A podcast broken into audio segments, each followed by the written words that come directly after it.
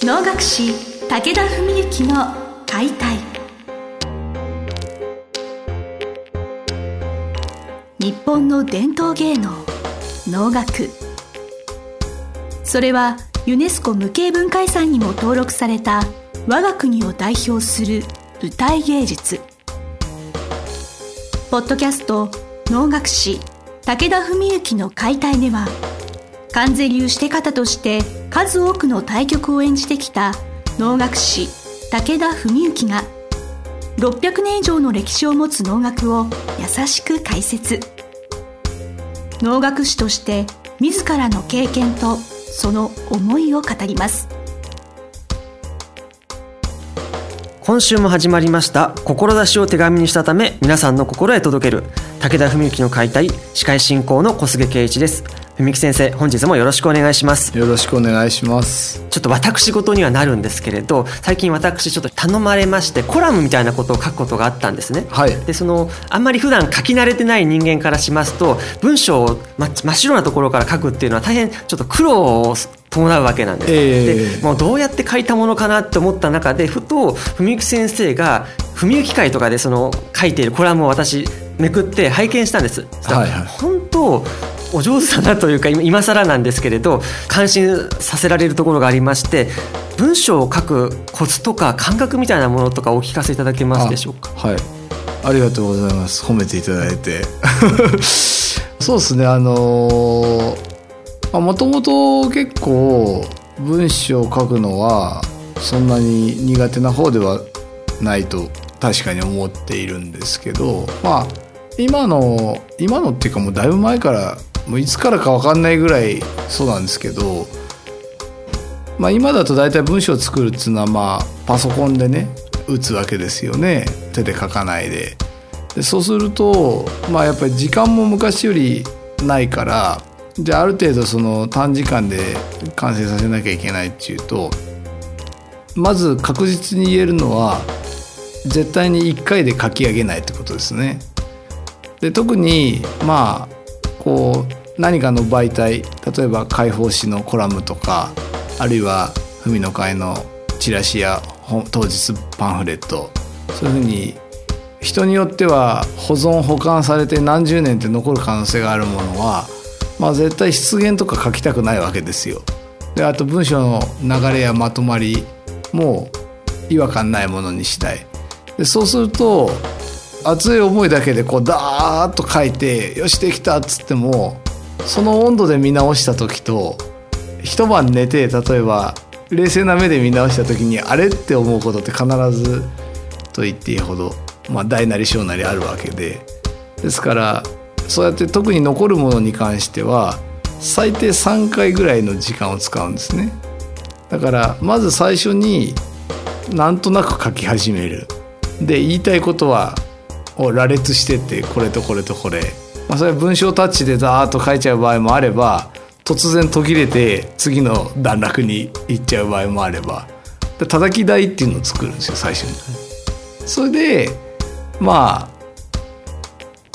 調子がいい時だとまあちょっと例えば飯食ってとか風呂入ってよしもう一回見てみようってってそうするとリセットされてるので違う視点で見れる。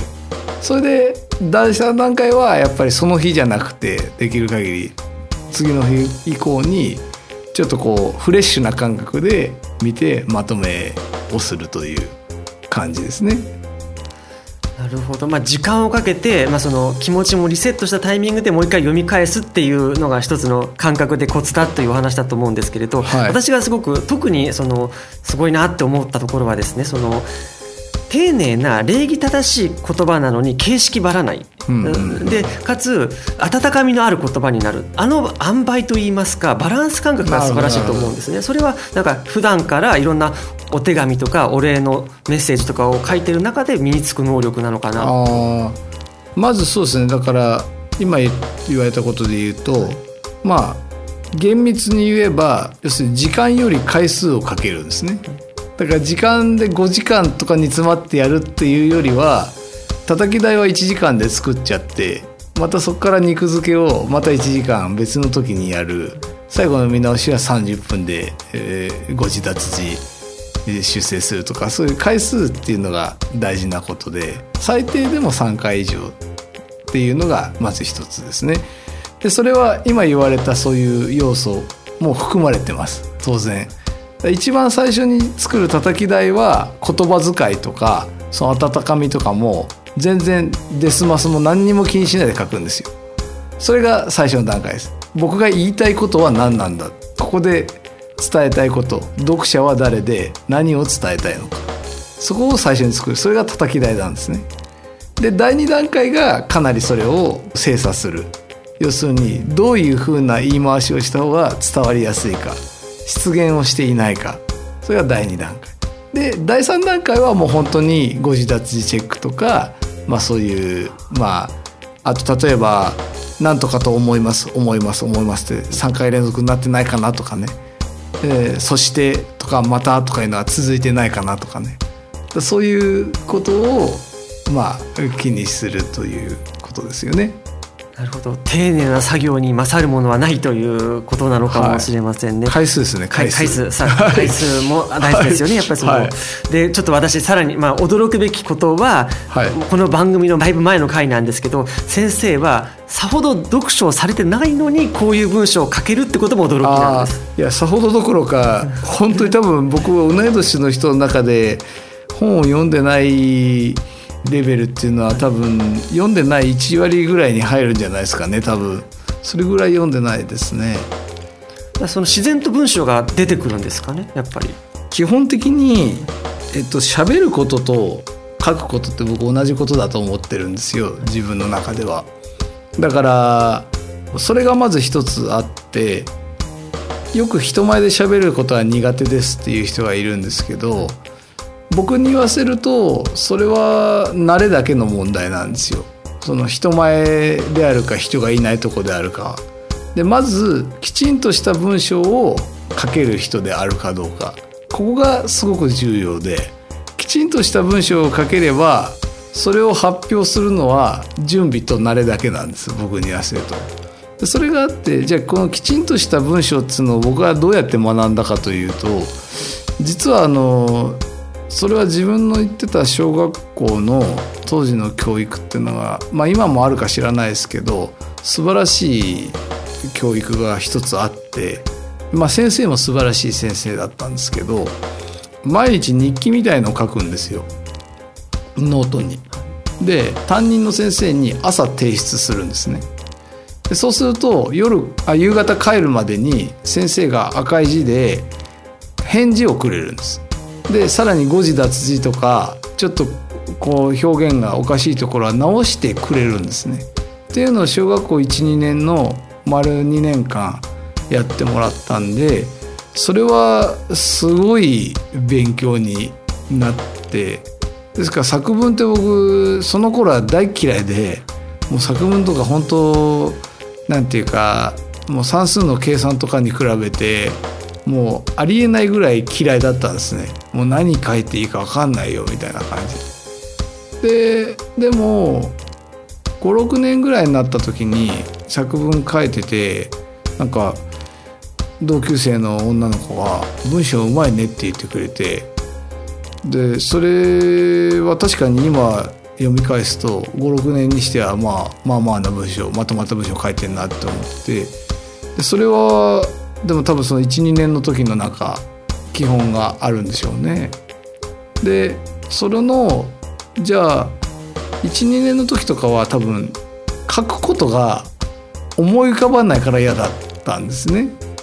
でそれは56年ぐらいになってくると自分で考えていろいろやりだすじゃないですか。だから結構書けることがいっぱい思い浮かぶ。イメージ発想することとそれからそれを正しい文章化すること。この多分2つがあればいくらでも喋れるしいくらでも書けるんだと思うんですね。そこが多分僕の根本ででこれはその本あんまり読まないっていう話のシリーズの時にもひょっとしたらしたかもしれないですけど何から学びますかって、まあ、ある人に聞かれたことがあって本を読まないとすると。で僕は人ですって言ったんですね。人から学んでるんです。人からダイレクトに聞いたことをまあそれは時にはもう本当言い方言い回し喋り方まで影響を受けて一時マイブームでそこは自分は似ちゃうみたいなぐらいの感覚もあって言葉遣いとかそういう自分が共感したり感動したりすることそれを全部自分の話したり書いたりするストックにこうしていくわけですよね。で今なんてもう必ず3ヶ月に1回コラム書くしそういう前提がありますよね。あるいは例えばおのおの解説書いたりとかだから、まあ、そういう情報は多ければ多いほどいいわけであってそういうのを常時こう自分の中にこうストックさせていくであとはそれを文章化するだけですね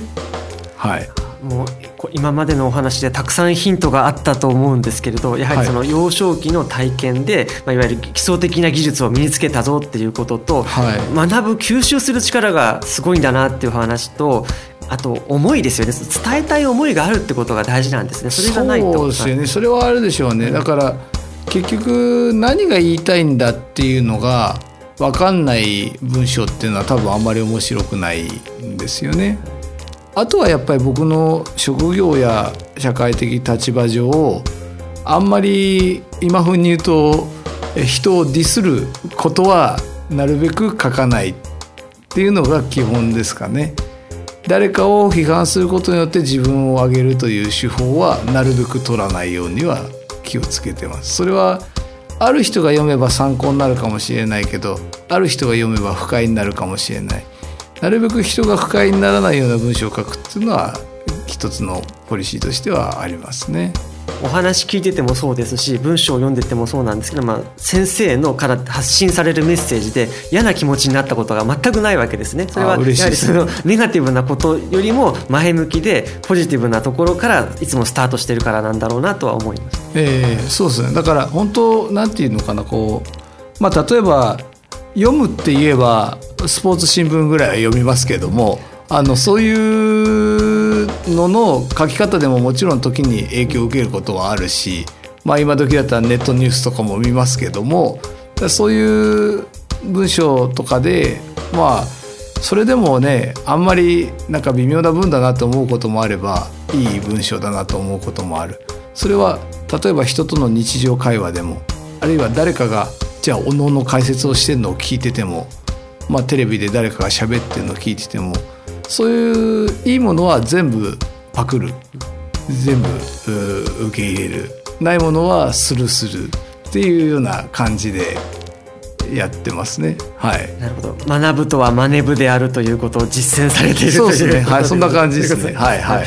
なるほど。やっぱそのいいものをいいと思う素直な気持ちというものも、まあ、その自分の実力を上げていく上ではやっぱ大事なことなんだろうなと思います。そうですね。花をつかむ心で。すね。やっぱまさしもまさにつなげていただいてありがとうございます。そういうお気持ちで皆さんも何か日々いい文章といやいいお人になんか巡り合うようにちょっとなんかいろいろそうですね。まあまず魅了されることです、ね、そうですね。魅了されないと、まあ、感化もされないし学べないということで。そうです、はい、はい、先生本日はどうもありがとうございました。ありがとうございましたの番組はいかがでしたか？番組では武田文幸への質問を受け付けております。ウェブ検索で「武田文幸」と入力し検索結果に出てくるオフィシャルウェブサイトにアクセス。その中のポッドキャストのバナーから質問フォームにご入力ください。ぜひ遊びに来てくださいね。